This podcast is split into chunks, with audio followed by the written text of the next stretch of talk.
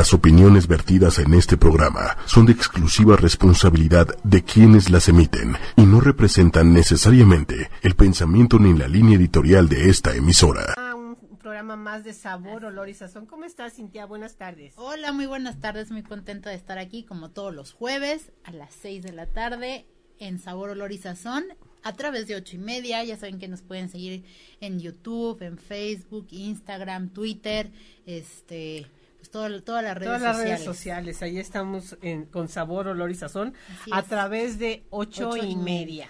Así es. ¿Qué tal tu semana, Cintia? Pues bien, bastante cargadita. Empezamos el año como que bastante moviditos, pero, pero bien, muy contenta. Pues esta semana tenemos muchas cosas que platicarles, amigos, porque eh, se dio un reconocimiento muy importante en Europa a un chef mexicano que es Indra. Indra. Ah, se me fue el nombre. Eh, Indra Ramos, perdón. Indra Ramos, que tiene su restaurante La Condesa en París.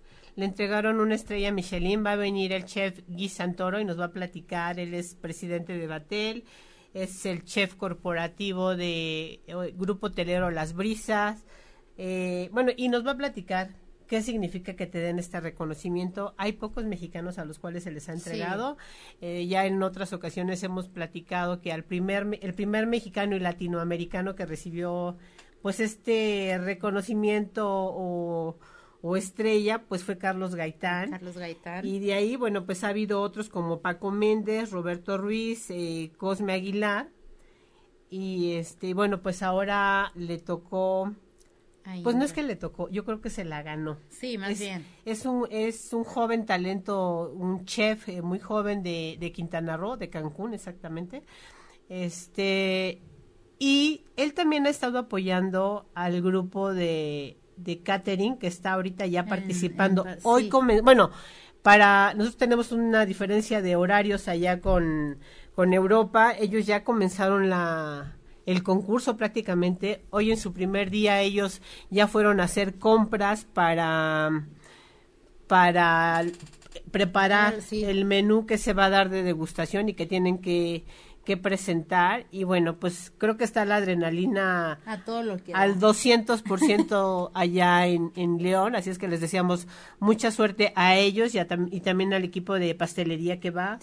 En general a todo el equipo mexicano porque va una comitiva importante y les queremos desear pues desde aquí mucha suerte, estamos al pendiente de ellos para estar pues transmitiendo a, nuestro público lo que está pasando, ¿no? Con ellos. Sí, ya habíamos quedado que los íbamos a seguir a través de las redes sociales porque por medio de la página de Cira eh, pasan los concursos en, en, vivo, entonces para apoyar a la selección mexicana.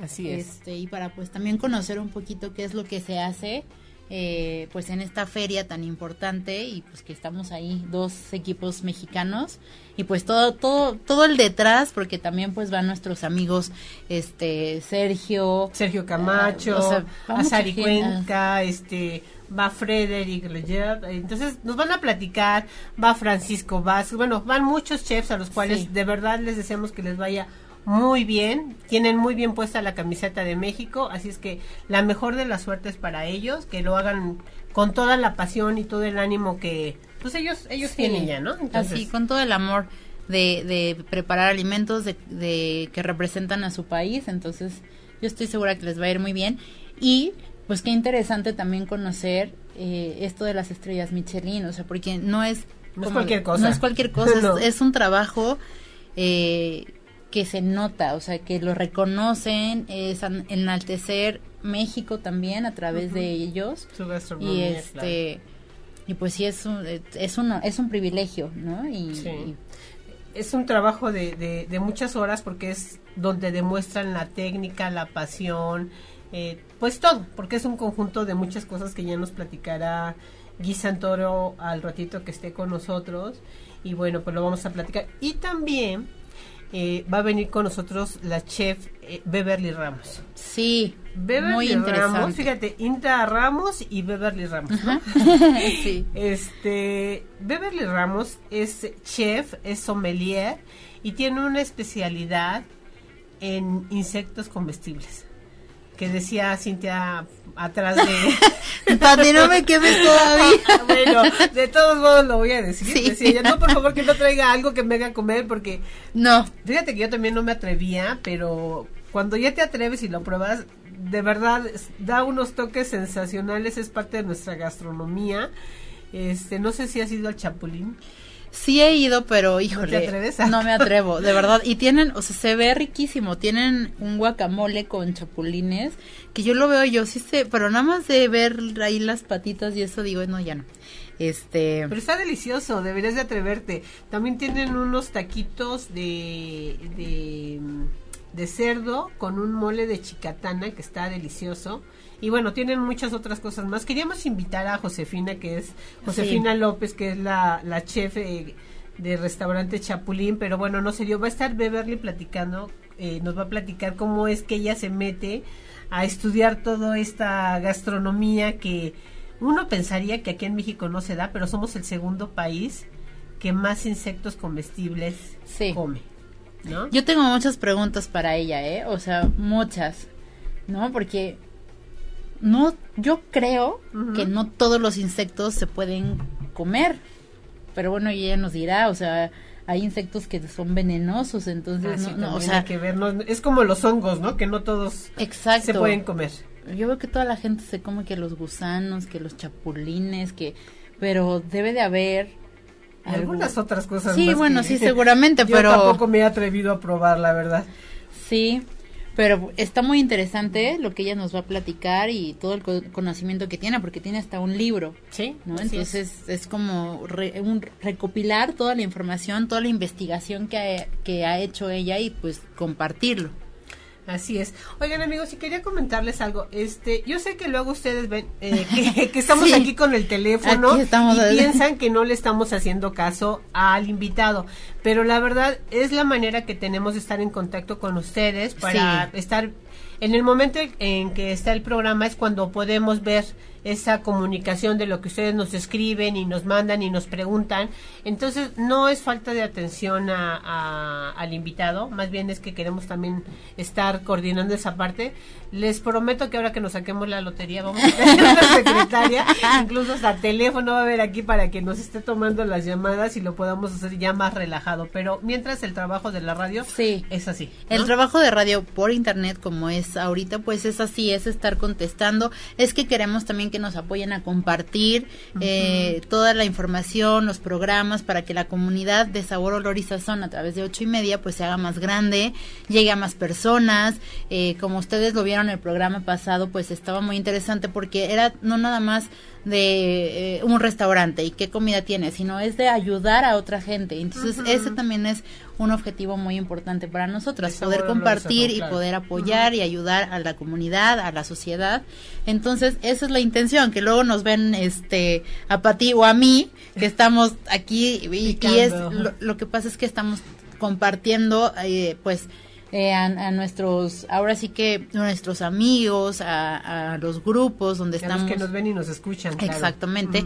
Y pues tratando de ver qué es lo que están poniendo y, y si hay algo de, de su interés, pues tocar el tema, ¿no? Como lo hemos hecho cuando lo hacemos los concursos, pues esa es la manera de interactuar con ustedes, pero jamás es este un falta falta de respeto que no estamos escuchando. Créanme que este, lo hacemos con mucho cariño además, sí. Y, eh, y además las mujeres podemos hacer muchas cosas al mismo tiempo, entonces podemos estar compartiendo y escuchando y platicando.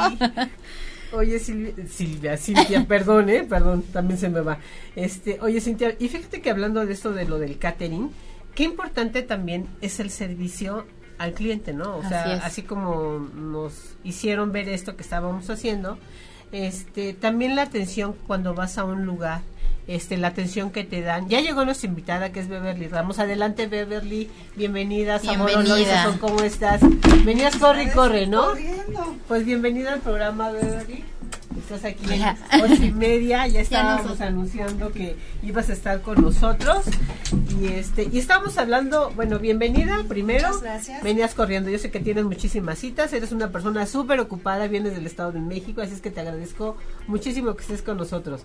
Estábamos hablando este del servicio antes de que llegaras.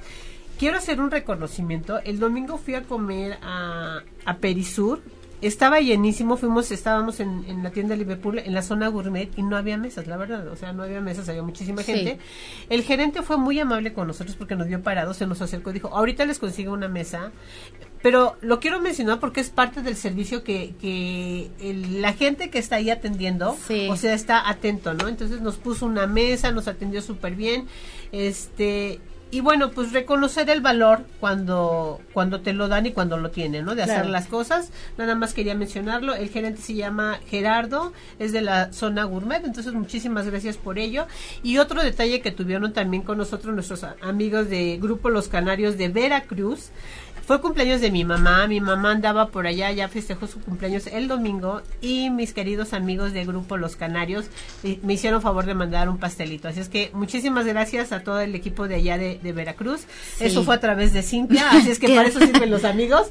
Y qué padre, ¿no? Que, que podamos hacer, interactuar con todo esto y hacer pues también grandes cosas. Ahora sí, Beverly, nos estábamos diciendo cómo se dice la especialidad que tú tienes.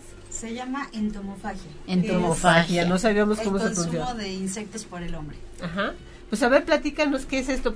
Porque tú eres chef, eres sommelier, haces investigación y tú, em, tú de repente te metes a, a esta parte de investigar qué insectos son comestibles y platícame un poquito más. Claro que sí, bueno, pues eh, primero muchas gracias, la verdad estoy muy contenta de estar aquí. Y bueno, pues quiero decirles que el consumo de insectos en México es una tradición ancestral, original, diversa y que en México contamos con más de 560 especies de insectos comestibles. Efectivamente, al investigar sobre estas especies, pues he encontrado eh, valor nutritivo de suma importancia, como puede ser el que son ricos en ácidos grasos, en aminoácidos, eh, que muchas veces que son muy proteicos, ¿ves? Que todo el mundo recomienda. Y bueno, pues decirles que efectivamente tienen aminoácidos esenciales que nuestro cuerpo no produce. Eh, estos organismos pues también los encontramos en algunos estados de la República Mexicana con mayor presencia. Por ejemplo, en el norte, quiero decirles que casi no hay presencia de insectos comestibles. Estamos más hablando del centro y del sur. Eh, en el estado de Hidalgo, por supuesto, pues es cuna de estos organismos. Algunas de las especies eh, comestibles de mayor importancia comercial, pues son los deliciosos escamoles, que son estos eh, huevos, pupas y larvas de la hormiga escamolera. En México contamos con dos especies de hormiga, que es la hormiga escamolera, donde una sola reina pone todos los huevecillos y otra donde cuatro reinas ponen todos los huevecillos. Eh, estas especies de escamol, pues únicamente contamos con dos. Es una especie endémica, quiere decir que escamoles no existen en, otra parte del mundo. A diferencia del chapulín, que como vemos al chapulín lo encontramos en muchísimos países, conocido también como grillo, langosta, saltamontes, y que bueno, tiene eh, también en México gran presencia. También tenemos organismos como el gusano rojo amaguey, este chinicuil, que es utilizado inclusive para aromatizar mezcal, que es utilizado en salsas, asado, tostado, y que su importancia comercial es muy alta. O sea, puede haber temporadas en que un kilo de este gusano pueda llegar a costar hasta 6.700 pesos el kilogramo. El sabor es exquisito, mucha gente lo relaciona hacia el chicharrón. y yo sufro. no, le digo que se tiene que, animar. te tienes que animar porque algunos de ellos tienen características organolépticas de olor, color, sabor y textura muy específicas. En el caso del escamón realicé también un estudio de evaluación sensorial en la Facultad de Química en la UNAM, donde pudimos determinar algunas características de este producto. Y quiero decirte que el escamol pues tiene notas a, tierra mojada, a leche, a mantequilla. O sea, como un vino, lo cataron como, como un vino. Hicimos un panel de, de, expertos donde se capacitaron por muchas semanas para que probaran los escamoles. E hicimos un perfil de descriptores donde pudimos decir qué características son las que posee este organismo. Y bueno pues es delicioso no el escamol es conocido inclusive como el caviar mexicano. Y realmente porque además posee un sabor exquisito eh, es muy bien valorado en restaurantes de prestigio de cocina mexicana quienes tienen a bien eh, presentarlo en sus cartas entonces para mí los escamoles son de los yo creo que si te quieres enamorar del mundo del consumo de insectos tendrías que comenzar por ellos porque son deliciosos y ahí sí te vas a enamorar. Eh, también tenemos la especie del gusano blanco maguey, también conocido como chicharra. Este gusano blanco pues se da en las pencas del maguey. Es un maguey pulquero, es un maguey grande. Y ahí donde encontramos a estos gusanos, bueno, pues se extraen porque se ve barrenada la penca, se ve chupada. Es una plaga, evidentemente. Se extrae el gusano y generalmente la gente lo, lo asa, lo fríe, lo tuesta. Y es también pues de, gran valor comercial y también muy buen sabor. En el sur, pues las chicatanas, esta hormiga sanjuanera, eh, que también es conocida como Sin Noku. Es una hormiga deliciosa que chefs tan importantes como Enrique Olvera lo utilizan en una mayonesa para aromatizar inclusive un elote tierno. Estábamos eh, hablando de Josefina López, que también en Chapulín hace varias cosas con... Exactamente, y que vemos que realmente les interesa el utilizar este recurso, sobre todo porque es un recurso natural renovable y que además forma parte de la identidad de la cultura de los mexicanos. No estamos hablando de, consumir algo ni diferente, ni exótico, como mucha gente piensa, ni tampoco eh, extraño. Es algo que es propio de nuestras tradiciones. Los antiguos mexicanos se nutrían principalmente de proteína de alta calidad biológica obtenida de dónde creen, de los insectos. Entonces ellos no eran... Eh, no eran gordos, estaban bien alimentados. Solo hay un registro de un mexicano eh, en algunos códices que tenía obesidad, pero se le atribuía a que era muy glotón. Pero no había alguien más, o no hay reportes ni de obesidad, ni de diabetes, ni tampoco como ahora que somos primer lugar en, en los niños y en adultos. O sea, la situación está penosa. Y debido yo creo a factores como la transculturación o fenómenos y la culturación, hemos tenido, nos hemos visto involucrados en adoptar estos alimentos que no nos corresponden, que no son propios, que, sí de verdad son extraños. A mí mucha gente me dice, chef, es que no la quiero comer porque tiene patitas, ¿no? o sea, la res, el cerdo, la Todo tiene patitas. Yo, sería de esos, pero también sé que, fíjate que eh, en, en otros programas también hemos, hemos mencionado mucho esto, que antes no había tantas enfermedades, no había obesidad, porque la comida era más natural, el maíz, este, la base de, de ahora sí que las proteínas eran más puras, no estaban tan procesadas, no tenían tantos químicos, ¿no? Sobre todo que estamos involucrados ya en una industria alimentaria. Ay, te, voy a pasar porque me están diciendo que no se escucha muy bien. Ah, ok, con esto yo creo que ya, ahora sí, nos escuchamos muy bien. Sí. Justamente en el tema... Entonces empezamos... No, no, Entonces regresate. Un poquito de lo que nos escuchaba. Sí, eh, bueno, importante mencionarte que eh, los antiguos mexicanos no tenían estas enfermedades tan graves como ahora somos inclusive primer lugar, eh, diabetes, obesidad, obesidad infantil, adulta, y que ahora, bueno, pues también podemos eh, mirar este recurso natural renovable que en muchas comunidades aún está al alcance y que la gente puede eh, obtenerlos a través de su extracción y cocinarlos en casa. ¿no? Existen ya muchísimas empresas a nivel nacional e internacional que se dedican al cultivo. No todos los insectos se cultivan, también quiero hacerles mención. Hay insectos que tienen condiciones bioecológicas muy específicas, como cuáles. Pues yo les puedo hablar del escamol justamente.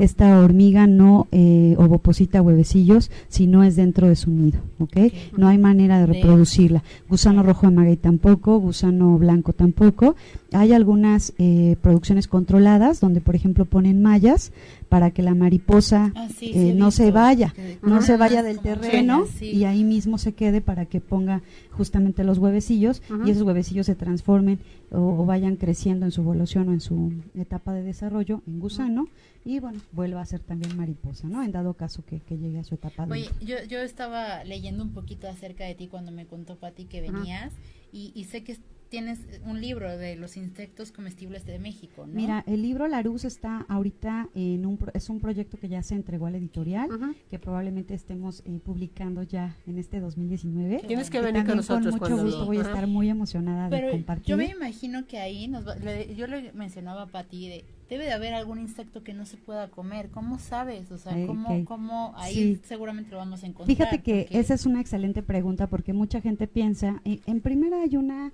eh, confusión inclusive en diferenciar lo que es un insecto y lo que no lo es, ¿no? Entonces de repente no faltan los, inclusive chefs, ¿no? Que me dicen que las arañas, los alacranes son insectos. Esos no son insectos, son arácnidos. obviamente que desde ahí saberlo y también cómo sabemos si es comestible o no. Fíjate que los antiguos mexicanos tenían algo que se llama bueno para comer, en la selección de sus alimentos. Esto quiere decir que ellos identificaban que supiera muy bien, pero además de que supiera bien, los nutriera. Recuerda que los antiguos mexicanos eran guerreros, se enfrentaban también a otros guerreros y no les gustaba luchar con gente débil, así que les daban inclusive alimento para que estuvieran fuertes para las guerras. en este sentido, al hacerse un tema cultural, pues se ha heredado de generación en generación lo que es comestible y lo que no es. Es un supuesto imaginario. Si tú visitas otras regiones, otros países, te vas a dar cuenta que comen, por ejemplo, gatos o perros o ratas, Y que tú dices, eso en mi cultura no es comestible, pero para ellos es algo normal. Nosotros sabemos qué es comestible o qué no es comestible de acuerdo a lo que se heredó de generación en generación y a esa cultura colectiva que existe donde la gente puede identificar que efectivamente es comestible. Eso quiere decir que si me encuentro un insecto en, mi casa, en algún lugar, pues no quiere decir que sea comestible, ¿no? Es comestible con base en esa cultura, en esa tradición, en esa herencia de memoria, donde se sabe lo que es bueno para comer. Yo decía que era algo similar, digo, no sé si mi mi este comparación se vale. Yo decía los hongos, ¿no? Porque no todos los hongos se pueden comer. Oye, te están mandando muchos saludos, hay mucha gente que ya se está conectando. Este, y bueno, pues nada más mencionarte que te mandan saludos, Nax, Eri, Dani, Dani, Sergio, Chio, eh, Jesús, eh, bueno, a todos los que nos están mandando saludos, la verdad es que muchas gracias, decíamos este que qué bueno que se conectaran porque eh, queríamos platicar contigo precisamente de eso, porque se nos hace tan difícil a veces, es como como que tenemos ese tabú, ¿no? O sea, la primera vez que me dijeron tienes que comer, este esto, yo dije, no, no me voy a atrever, por favor, no me hagan hacerlo. Tú has estado en televisión mexiquense. A mí alguna vez me tocó que me llevaran y ahí en vivo tuve que hacerlo, pero nos fuimos al comercial y yo, por favor, por favor, ¿no? La verdad es que tienen un sabor muy especial una vez que le tomas el gusto y sin saberlo, fíjate que yo había probado una, una salsa de mm, los gusanitos estos rojos. En, chinicuil. Mm. En, en Hidalgo, ¿no? Entonces, alguna vez estábamos muy chicos, nos llevaron, hubo una barbacoa y lo probamos. O sea, pues qué rico sabe esto, ¿no? Yo te confieso que no me he atrevido, o sea, no. De haber sabido que tenían como esa no se hubiera salido. sí, la verdad es que sí, porque fíjate que hace poco me invitó un amigo sommelier a que diera una cena para 19 personas que se aborrató, o sea, se abarrató la cena. Eran 19 y terminaron siendo más, ¿no? Pero fue una cena específica donde todos los tiempos eran con insectos. Los serví, les di la plática y además te puedo decir que toda la gente estaba disfrutando y que yo vi los platos regresar y que no hubo nada que quedar. Les hice desde albondiguitas de chapulín hasta escamoles a la mantequilla, chocolates rellenos con insectos. También probaron eh, una mousse de maracuyá con hormiga chicatana, cheesecake con hormiga chicatana. Y bueno, no hubo alguien que me dijera, ¿sabes qué? Saben mal y les enseñé obviamente en su, cuando están crudos, cuando están tostaditos. Y bueno, es tema también de conocer este recurso que, como les repito, forma parte de nuestra cocina mexicana tradicional y por ende del patrimonio gastronómico de México. Sí, no, sí yo sé que en algún momento no va a tardar mucho en que Patti me haga probar algo así, que no me va a poder salvar. pero pero sí, es, es cuestión de atrevernos eh, y, y, pues tiene muchos nutrientes, ¿no? Así es. Muchos, o sea, muchos beneficios que no, y en tu investigación seguramente ahí, pues, ahí podemos Pues lo que platicaba esta Beverly, ¿no? De que nuestra raza, o sea, eran eh, bien nutridas, delgadas, fuertes, ¿no? no había enfermedades y en cambio ahora pues estamos por los suelos, ¿no? Tenemos que cambiar esa esa cultura de, de la alimentación y este vimos muchas cosas de ti, los platillos que Beverly me mandó unas fotografías dije, bueno, están increíbles, o sea, ni te imaginas ni te imaginas lo que es. Y ella ha hecho mucha investigación y, y ha dado muchas conferencias y has pues ha ayudado también a mucha gente a que se adentre a este mundo, ¿no? Sí, tiene lo de la Cumbre Nacional Gastronómica. Sí, platícanos de eso, por favor. Pues mira, eh, la Cumbre Nacional Gastronómica es un congreso eh, cuya misión es que los jóvenes puedan modelar, escuchar estrategias de éxito, aprender y, es un congreso de tipo aspiracional. Es obviamente un congreso gastronómico y nuestro fin es que los jóvenes salgan con toda la ilusión de querer ser o hacer y que sobre todo tomen acción para transformar sus vidas. Entonces es un congreso que tiene eh, ya siete ediciones, vamos por la séptima que va a ser en Acapulco, del 17 al al 19 de mayo. Es un congreso que hemos hecho itinerante, vamos de las mejores ciudades a playas de nuestro país, así que recorremos también cultura, los llevamos a que conozcan muchos lugares. Y bueno, llevamos expositores y ponentes de talla nacional e internacional. Nos han hecho favor de acompañarnos desde Ricardo Muñoz Urita, Paulina Bascal, José Ramón Castillo, eh, Luis eh, Mau Montiel, por ejemplo, eh, Fernanda Prado, Saji Telles. Bueno, la verdad es que creo que todos mis compañeros, colegas han hecho un gran favor y un gran trabajo en acompañarme en ser ponentes en este evento. El evento ha crecido, tenemos ahorita en mayo eh, la cumbre en Acapulco y para mayo de 2020 vamos a tener la cumbre Ciudad de México, que va a ser uno de los eventos más grandes de, del país en, gastronomía. Es un evento pues que ya está reconocido a nivel nacional. ¿Cómo pueden ir nuestros amigos? Todos nuestros amigos que, que nos escuchan y que además también les mando muchísimos saludos a todos los que mencionamos. Eh, fíjate que pueden asistir, tenemos una página web que es www.cumbresdemexico.com, ahí pueden hacer su registro. En muchas ocasiones tenemos inclusive cobertura en algunas ciudades para el traslado, entonces también los trasladamos de distintos puntos de la República. Y bueno, eh, ya en el Congreso pues los recibimos en hoteles espectaculares, siempre en grandes sedes y además montamos escenarios pues muy dignos para que los chefs puedan compartir y los alumnos puedan aprender. También nos acompañan chefs profesionales a aprender. Digo, todo el mundo va, o sea, desde amas de casa, gente que le gusta la cocina, ¿no? Alumnos, pues va de todo un poco. La verdad hemos tenido pues aprender de nuestra cultura, ¿no? Asistentes de toda la República y ha sido increíble esa esa parte de contar con ellos. Pues eso está muy interesante. Este, hay que acercarnos más a esta cultura de, de los insectos, aunque me hagas esa carita. No, no, este, te pero prometo que lo voy a hacer. Yo he tenido la fortuna, digo, de probar algunos platillos, no me he adentrado a demasiados, pero este sí me ha gustado, ¿no? O sea, eh, tienen ese sabor como eh, ahumado de tierra y que dices, oye, esto sabe diferente, o sea, sabe rico, pero ya cuando te dicen, ah, bueno, pues ok, ya me atreví, ¿no? Sí. O la salsa o muchas otras cosas. Bueno, sí ya probé eh, la vez pasada la salsa con chica, hormiga chicatana, pero o sea, fue así. El guacamole, no sí. nada, ¿no? Así es tengo un amigo que le encanta Jaime, este, que le mando muchos besos, pero saludos a Jaime. Sí. él de repente eh, afuera de donde estábamos, o sea, de un estudio de, locución, vendían chapulines, entonces él salía con sus bolsitas y yo decía no puedo, o sea, es que es súper nutritivo, además. sí. sí, pero él así como botana, yo así de, no, no, no, no, o sea, con Y también que pueden ser utilizados pues como comida rápida, ¿no? Al final mucha gente piensa que... Pero nutritiva, comida rápida pero nutritiva. Y rápido y te llevas una bolsita como bien lo hace tu amigo y que la verdad es viable porque te mantienes energetizado. Los chapulines son de los que más aportan calorías o tienen un gran aporte calórico, entonces son energéticos y pues nos pueden tener en gran actividad. Ah, entonces yo creo que eh, aprovechar pues todos los nutrientes que nos brindan estos organismos. Tenemos en todo el mundo 1904 especies de insectos y en México, como les comenté en un inicio, 560, ¿no? Entonces, tenemos muchísimos estados de la República que cuentan con este recurso y que pues nos queda más que disfrutarlo y además promover su cultura y, utilizarlo, ¿no? 100%. Ya, ya, llegó otro de nuestros invitados que es el chef Guy Santoro. Guy, bienvenido. Vienes con más gente, ya vi que vienen ahí este amigos también, Roberto Hernández. Bienvenidos. ¿Quién más anda por ahí?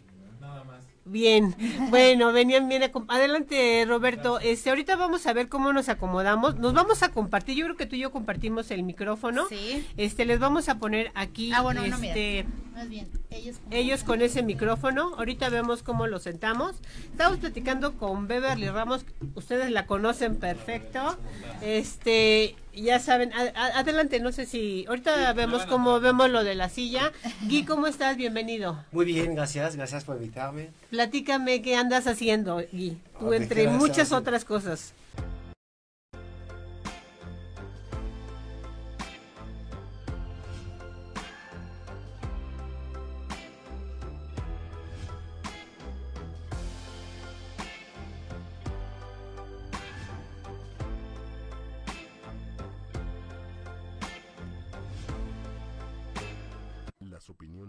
Vertidas en este programa son de exclusiva responsabilidad de quienes las emiten y no representan necesariamente el pensamiento ni la línea editorial de esta emisora.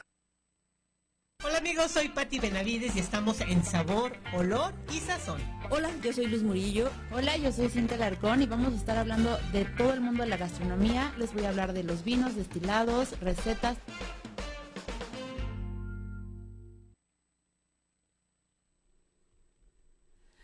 Amigos, ¿cómo están? Bienvenidos a un nuevo programa, un, programa más de sabor, olor y sazón. ¿Cómo estás, Cintia? Buenas tardes. Hola, muy buenas tardes, muy contenta de estar aquí como todos los jueves a las 6 de la tarde en Sabor, Olor y Sazón a través de ocho y media. Ya saben que nos pueden seguir en YouTube, en Facebook, Instagram, Twitter, este, pues todas las redes Todas las redes sociales. Ahí estamos en, con Sabor, Olor y Sazón a través de ocho, y, media.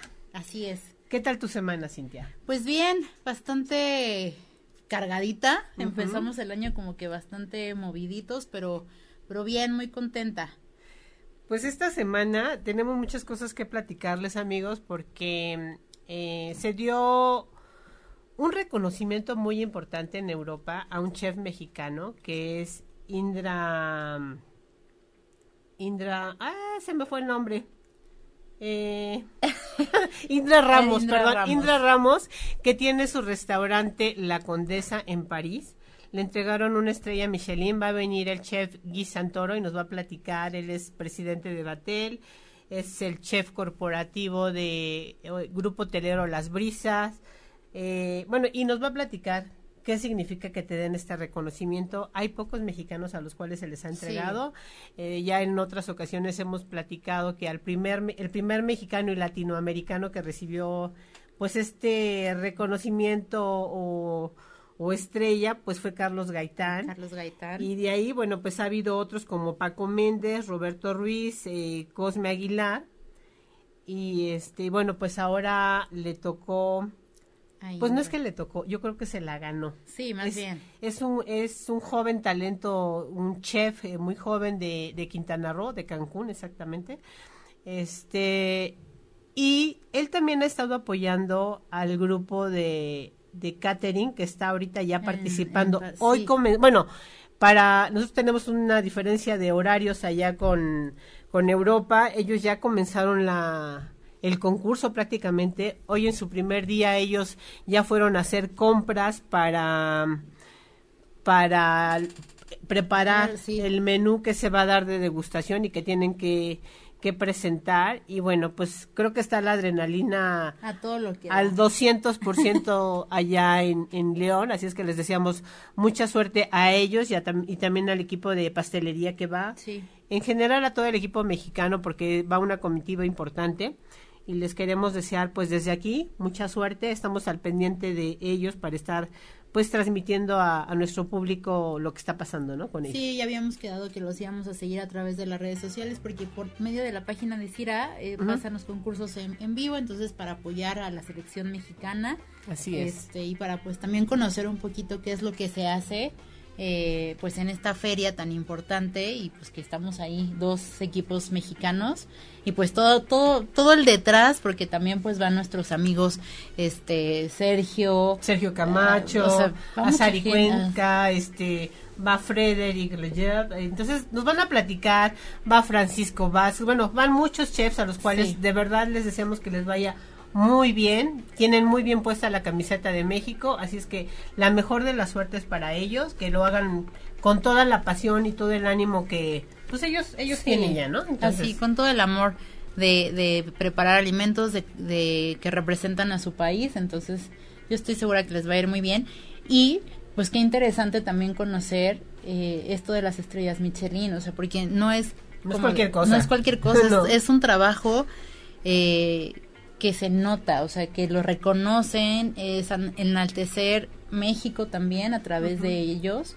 y este y pues sí es un, es un, es un privilegio, ¿no? Y, es un trabajo de, de, muchas horas porque es donde demuestran la técnica, la pasión, eh, pues todo, porque es un conjunto de muchas cosas que ya nos platicará Guy Santoro al ratito que esté con nosotros y bueno, pues lo vamos a platicar. Y también eh, va a venir con nosotros la chef eh, Beverly Ramos. Sí, Beverly muy interesante. Ramos, fíjate, Inda Ramos y Beverly Ramos. sí. Este, Beverly Ramos es chef, es sommelier y tiene una especialidad en insectos comestibles. Que decía Cintia atrás de... Para no me quemes todavía. bueno, de todos modos lo voy a decir. Decía no, por favor, que no traiga algo que me haga comer porque... No. Fíjate que yo también no me atrevía, pero cuando ya te atreves y lo pruebas, de verdad da unos toques sensacionales, es parte de nuestra gastronomía. Este, no sé si has ido al Chapulín. Sí he ido, pero híjole, ¿No, no me atrevo, de verdad. Y tienen, o sea, se ve riquísimo. Tienen un guacamole con chapulines que yo lo veo yo sí sé, pero nada más de ver ahí las patitas y eso digo, no, ya no. Este, pero está delicioso, deberías de atreverte. También tienen unos taquitos de de de cerdo con un mole de chicatana que está delicioso.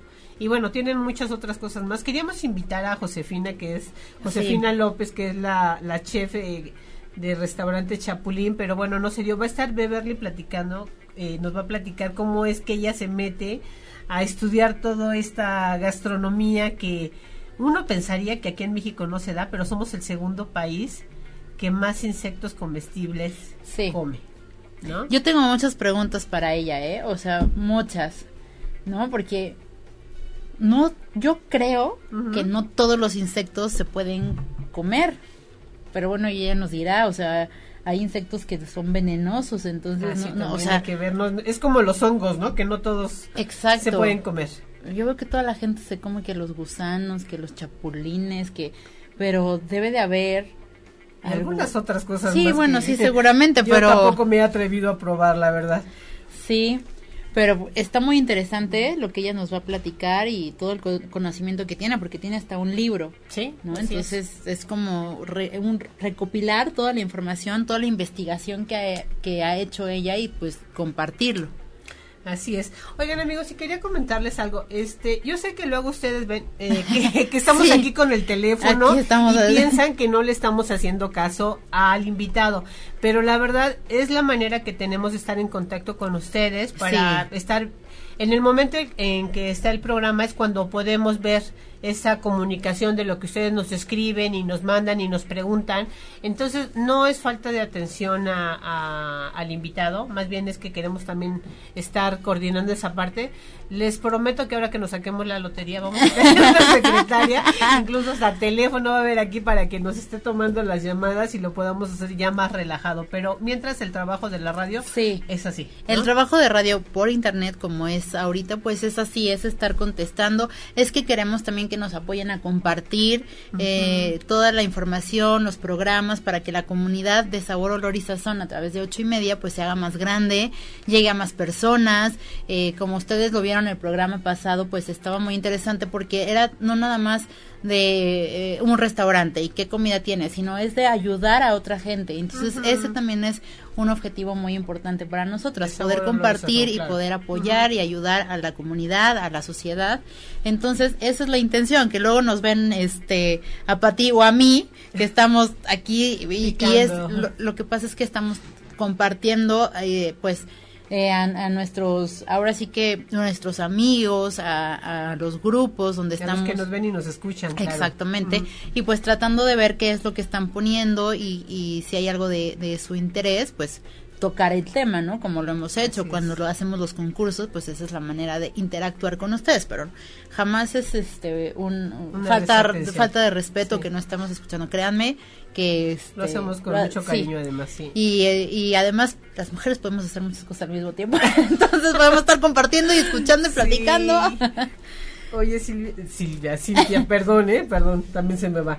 Este, oye Cintia, y fíjate que hablando de esto de lo del catering, qué importante también es el servicio al cliente, ¿no? O sea, así como nos hicieron ver esto que estábamos haciendo, este, también la atención cuando vas a un lugar, este, la atención que te dan. Ya llegó nuestra invitada que es Beverly Ramos. Adelante Beverly, bienvenida, bienvenida. ¿cómo estás? Venías corre y corre, ¿no? Pues bienvenida al programa Beverly. Estás aquí a las ocho y media, ya estábamos anunciando que ibas a estar con nosotros. Y este, y estábamos hablando, bueno, bienvenida primero. Muchas gracias. Venías corriendo, yo sé que tienes muchísimas citas, eres una persona súper ocupada, vienes del Estado de México, así es que te agradezco muchísimo que estés con nosotros. Estábamos hablando este del servicio antes de que llegaras. Quiero hacer un reconocimiento. El domingo fui a comer a, a Perisur, estaba llenísimo, fuimos, estábamos en, la tienda Liverpool, en la zona gourmet, y no había mesas, la verdad, o sea, no había mesas, había muchísima gente.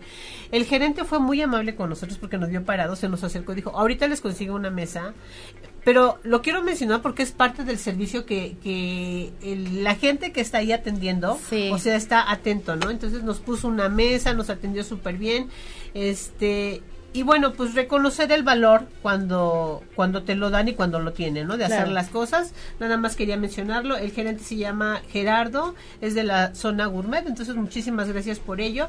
Y otro detalle que tuvieron también con nosotros nuestros amigos de Grupo Los Canarios de Veracruz, fue cumpleaños de mi mamá, mi mamá andaba por allá, ya festejó su cumpleaños el domingo y mis queridos amigos de grupo Los Canarios eh, me hicieron favor de mandar un pastelito. Así es que muchísimas gracias a todo el equipo de allá de, Veracruz. Eso fue a través de Cintia, así es que para eso sirven los amigos. Y qué padre, ¿no? Que, podamos hacer, interactuar con todo esto y hacer pues también grandes cosas. Ahora sí, Beverly, nos estábamos diciendo cómo se dice la especialidad que tú tienes. Se llama entomofagia. Entomofagia, no sabíamos cómo se pronuncia. El consumo de insectos por el hombre. Ajá. Pues a ver, platícanos qué es esto.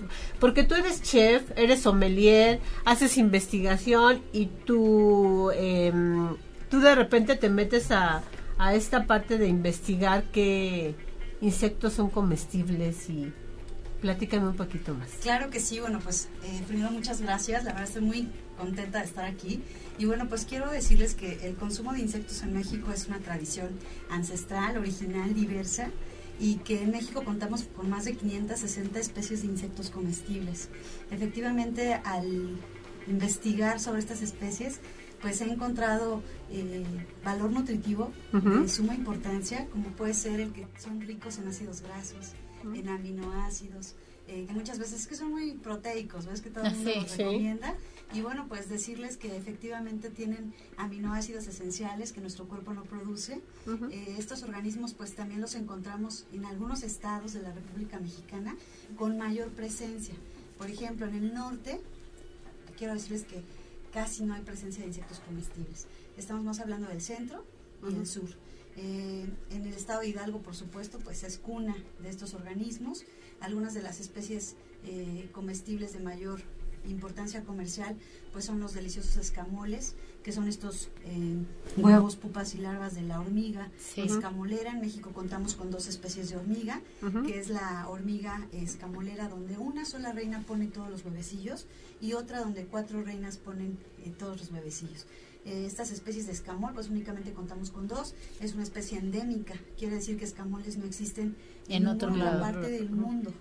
A diferencia del chapulín, que como vemos al chapulín lo encontramos en muchísimos países, conocido también como grillo, langosta, saltamontes, y que bueno, tiene eh, también en México gran presencia. También tenemos organismos como el gusano rojo amaguey, este chinicuil, que es utilizado inclusive para aromatizar mezcal, que es utilizado en salsas, asado, tostado, y que su importancia comercial es muy alta, o sea, puede haber temporadas en que un kilo de este gusano pueda llegar a costar hasta 6.700 pesos el kilogramo. El sabor es exquisito, mucha gente lo relaciona hacia el chicharrón. y yo sufro. no, le digo que se tiene que, animar. tienes que animar porque algunos de ellos tienen características organolépticas de olor, color, sabor y textura muy específicas. En el caso del escamón realicé también un estudio de evaluación sensorial en la Facultad de Química en la UNAM donde pudimos determinar algunas características de este producto. Y quiero decirte que el escamol pues tiene notas a, tierra mojada, a leche, a mantequilla. O sea, como un vino, lo cataron como, como un vino. Hicimos un panel de, de, expertos donde se capacitaron por muchas semanas para que probaran los escamoles e hicimos un perfil de descriptores donde pudimos decir qué características son las que posee este organismo y bueno, pues es delicioso, ¿no? El escamol es conocido inclusive como el caviar mexicano y realmente porque además posee un sabor exquisito, eh, es muy bien valorado en restaurantes de prestigio de cocina mexicana. quienes tienen a bien eh, presentarlo en sus cartas. Entonces, para mí los escamoles son de los, yo creo que si te quieres enamorar del mundo del consumo de insectos, tendrías que comenzar por ellos, porque son deliciosos y ahí sí te vas a enamorar. Eh, también tenemos la especie del gusano blanco maguey, también conocido como chicharra. Este gusano blanco pues se da en las pencas del maguey. Es un maguey pulquero, es un maguey grande. Y ahí donde encontramos a estos gusanos, bueno, pues se extraen porque se ve barrenada la penca, se ve chupada, es una plaga evidentemente, se extrae el gusano y generalmente la gente lo, lo asa, lo fríe, lo tuesta. Y es también pues de, gran valor comercial y también muy buen sabor. En el sur pues las chicatanas, esta hormiga sanjuanera, eh, que también es conocida como sin noku, es una hormiga deliciosa que chefs tan importantes como Enrique Olvera lo utilizan en una mayonesa para aromatizar inclusive un elote tierno. Estábamos eh, hablando de Josefina López que también en Chapulín hace varias cosas con... Exactamente, y que vemos que realmente les interesa el utilizar este recurso, sobre todo porque es un recurso natural renovable y que además forma parte de la identidad de la cultura de los mexicanos. No estamos hablando de, consumir algo ni diferente, ni exótico, como mucha gente piensa, ni tampoco... Eh, extraño. Es algo que es propio de nuestras tradiciones. Los antiguos mexicanos se nutrían principalmente de proteína de alta calidad biológica obtenida de dónde creen, de los insectos. Entonces ellos no eran... Eh, no eran gordos, estaban bien alimentados. Solo hay un registro de un mexicano eh, en algunos códices que tenía obesidad, pero se le atribuía a que era muy glotón. Pero no había alguien más, o no hay reportes ni de obesidad, ni de diabetes, ni tampoco como ahora que somos primer lugar en, en los niños en sí, y en adultos. O sea, la situación está penosa. Y debido yo creo a factores como la transculturación o fenómenos y la culturación, hemos tenido, nos hemos visto involucrados en adoptar estos alimentos que no nos corresponden, que no son propios, que, sí de verdad son extraños. A mí mucha gente me dice, chef, es que no me quiero comer porque tiene patitas, ¿no? o sea, la res, el cerdo, la Todo tiene patitas. Yo, sería de esos, pero también sé que, fíjate que eh, en, en otros programas también hemos, hemos mencionado mucho esto, que antes no había tantas enfermedades, no había obesidad, porque la comida era más natural, el maíz, este, la base de ahora sí que las proteínas eran más puras, no estaban tan procesadas, no tenían tantos químicos, ¿no? Sobre todo que estamos involucrados ya en una industria alimentaria. Ay, te, voy a pasar porque me están diciendo que no se escuchaba muy bien. Ah, ok, con esto yo creo que ya, ahora sí, nos escuchamos muy bien. Justamente en el tema... Entonces empezamos... No, Entonces regresate. Sí, eh, bueno, importante mencionarte que eh, los antiguos mexicanos no tenían estas enfermedades tan graves como ahora somos inclusive primer lugar, eh, diabetes, obesidad, obesidad infantil, adulta y que ahora, bueno, pues también podemos eh, mirar este recurso natural renovable que en muchas comunidades aún está al alcance y que la gente puede eh, obtenerlos a través de su extracción y cocinarlos en casa. ¿no? Existen ya muchísimas empresas a nivel nacional e internacional que se dedican al cultivo. No todos los insectos se cultivan, también quiero hacerles mención. Hay insectos que tienen condiciones bioecológicas muy específicas, como cuáles. Pues yo les puedo hablar del escamol justamente. Esta hormiga no eh, ovoposita huevecillos si no es dentro de su nido. ¿okay? No hay manera de reproducirla. Gusano rojo de maguey tampoco, gusano blanco tampoco hay algunas eh, producciones controladas donde, por ejemplo, ponen mallas para que la mariposa ah, eh, no se vaya, no se vaya del terreno y ahí mismo se quede para que ponga justamente los huevecillos y esos huevecillos se transformen o, vayan creciendo en su evolución o en su etapa de desarrollo en gusano y bueno, vuelva a ser también mariposa, ¿no? En dado caso que, llegue a su etapa. Oye, yo, yo estaba leyendo un poquito acerca de ti cuando me contó Pati que venías y, y sé que tienes un libro de los insectos comestibles de México, ¿no? Mira, el libro Laruz está ahorita en un es un proyecto que ya se entregó al editorial, que probablemente estemos eh, publicando ya en este 2019. Tienes que venir con nosotros con mucho gusto voy a estar muy emocionada de compartir. Yo me imagino que ahí nos yo le mencionaba a Pati de debe de haber algún insecto que no se pueda comer. ¿Cómo sabes? O sea, ¿cómo, cómo ahí seguramente lo vamos a encontrar? Fíjate que esa es una excelente pregunta porque mucha gente piensa, en primera hay una eh, confusión inclusive en diferenciar lo que es un insecto y lo que no lo es, ¿no?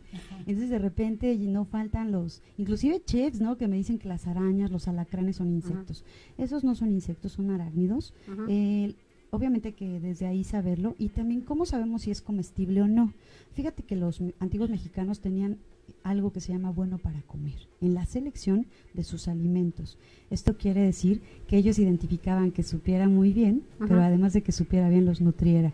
Recuerda que los antiguos mexicanos eran guerreros, se enfrentaban también a otros guerreros y no les gustaba luchar con gente débil, así que les daban inclusive alimento para que estuvieran fuertes para las guerras. en este sentido, al hacerse un tema cultural, pues se ha heredado de generación en generación lo que es comestible y lo que no es es un supuesto imaginario. Si tú visitas otras regiones, otros países, te vas a dar cuenta que comen, por ejemplo, gatos o perros o ratas, Y que tú dices, eso en mi cultura no es comestible, pero para ellos es algo normal. Nosotros sabemos qué es comestible o qué no es comestible de acuerdo a lo que se heredó de generación en generación y a esa cultura colectiva que existe donde la gente puede identificar que efectivamente es comestible. Eso quiere decir que si me encuentro un insecto en, mi casa, en algún lugar, pues no quiere decir que sea comestible, ¿no? Es comestible con base en esa cultura, en esa tradición, en esa herencia de memoria, donde se sabe lo que es bueno para comer. Yo decía que era algo similar, digo, no sé si mi mi este comparación se vale. Yo decía los hongos, ¿no? Porque no todos los hongos se pueden comer. Oye, te están mandando muchos saludos, hay mucha gente que ya se está conectando. Este, y bueno, pues nada más mencionarte que te mandan saludos, Nax, Eri, Dani, Dani, Sergio, Chio, eh, Jesús, eh, bueno, a todos los que nos están mandando saludos, la verdad es que muchas gracias, decíamos este que qué bueno que se conectaran porque eh, queríamos platicar contigo precisamente de eso, porque se nos hace tan difícil a veces, es como como que tenemos ese tabú, ¿no? O sea, la primera vez que me dijeron tienes que comer, este esto, yo dije, no, no me voy a atrever, por favor, no me hagan hacerlo. Tú has estado en televisión mexiquense. A mí alguna vez me tocó que me llevaran y ahí en vivo tuve que hacerlo, pero nos fuimos al comercial y yo, por favor, por favor, ¿no? La verdad es que tienen un sabor muy especial una vez que le tomas el gusto y sin saberlo, fíjate que yo había probado una, una salsa de mm, los gusanitos estos rojos. Chinicuil. Mm. En, en Hidalgo, sí. ¿no? Entonces, alguna vez estábamos muy chicos, nos llevaron, hubo una barbacoa y lo probamos. O sea, pues qué rico sabe esto, ¿no? Yo te confieso que no me he atrevido, o sea, no. De haber sabido que tenían como esa no se hubiera traído. sí, la verdad es que sí, porque fíjate que hace poco me invitó un amigo sommelier a que diera una cena para 19 personas que se aborrató, o sea, se abarrató la cena. Eran 19 y terminaron siendo más, ¿no? Pero fue una cena específica donde todos los tiempos eran con insectos. Los serví, les di la plática y además te puedo decir que toda la gente estaba disfrutando y que yo vi los platos regresar y que no hubo nada que quedar. Les hice desde albondiguitas de chapulín hasta escamoles a la mantequilla, chocolates rellenos con insectos. También probaron eh, una mousse de maracuyá con hormiga chicatana, cheesecake con hormiga chicatana. Y bueno, no hubo alguien que me dijera, ¿sabes qué? Saben mal y les enseñé obviamente en su, cuando están crudos, cuando están tostaditos. Y bueno, es tema también de conocer este recurso que, como les repito, forma parte de nuestra cocina mexicana tradicional y por ende del patrimonio gastronómico de México. Sí, no, sí, yo sé que en algún momento no va a tardar mucho en que Patti me haga probar algo así, que no me va a poder salvar. pero pero sí, es, es cuestión de atrevernos eh, y, y, pues tiene muchos nutrientes, ¿no? Así es. Muchos, o sea, muchos beneficios que no, y en tu investigación seguramente ahí, pues, ahí podemos Pues lo que platicaba esta Beverly, ¿no? De que nuestra raza, o sea, eran eh, bien nutridas, delgadas, fuertes, ¿no? no había enfermedades. Y en cambio ahora pues estamos por los suelos, ¿no? Tenemos que cambiar esa esa cultura de, de la alimentación y este vimos muchas cosas de ti, los platillos que Beverly me mandó unas fotografías dije, bueno, están increíbles, o sea, ni te imaginas ni te imaginas lo que es. Y ella ha hecho mucha investigación y, y ha dado muchas conferencias y has pues ha ayudado también a mucha gente a que se adentre a este mundo, ¿no? Sí, tienes lo de la Cumbre Nacional Gastronómica. Sí, platícanos de eso, por favor. Pues mira, eh, la Cumbre Nacional Gastronómica es un congreso eh, cuya misión es que los jóvenes puedan modelar escuchar estrategias de éxito, aprender y, es un congreso de tipo aspiracional. Es obviamente un congreso gastronómico y nuestro fin es que los jóvenes salgan con toda la ilusión de querer ser o hacer y que sobre todo tomen acción para transformar sus vidas. Entonces es un congreso que tiene eh, ya siete ediciones, vamos por la séptima que va a ser en Acapulco, del 17 al, al 19 de mayo. Es un congreso que hemos hecho itinerante, vamos de las mejores ciudades a playas de nuestro país, así que recorremos también cultura, los llevamos a que conozcan muchos lugares. Y bueno, llevamos expositores y ponentes de talla nacional e internacional. Nos han hecho favor de acompañarnos desde Ricardo Muñoz Urita, Paulina Bascal, José Ramón Castillo, eh, Luis eh, Mau Montiel, por ejemplo, eh, Fernanda Prado, Saji Telles. Bueno, la verdad es que creo que todos mis compañeros, colegas han hecho un gran favor y un gran trabajo en acompañarme en ser ponentes en este evento. El evento ha crecido, tenemos ahorita en mayo la cumbre en Acapulco y para mayo de 2020 vamos a tener la cumbre Ciudad de México, que va a ser uno de los eventos más grandes de, del país en, en gastronomía. Es un evento pues que ya está reconocido a nivel nacional. ¿Cómo pueden ir nuestros amigos? Todos nuestros amigos que, que nos escuchan y que además también les mando muchísimos saludos a todos los que mencionamos. Eh, fíjate que pueden asistir, tenemos una página web que es www.cumbresdemexico.com.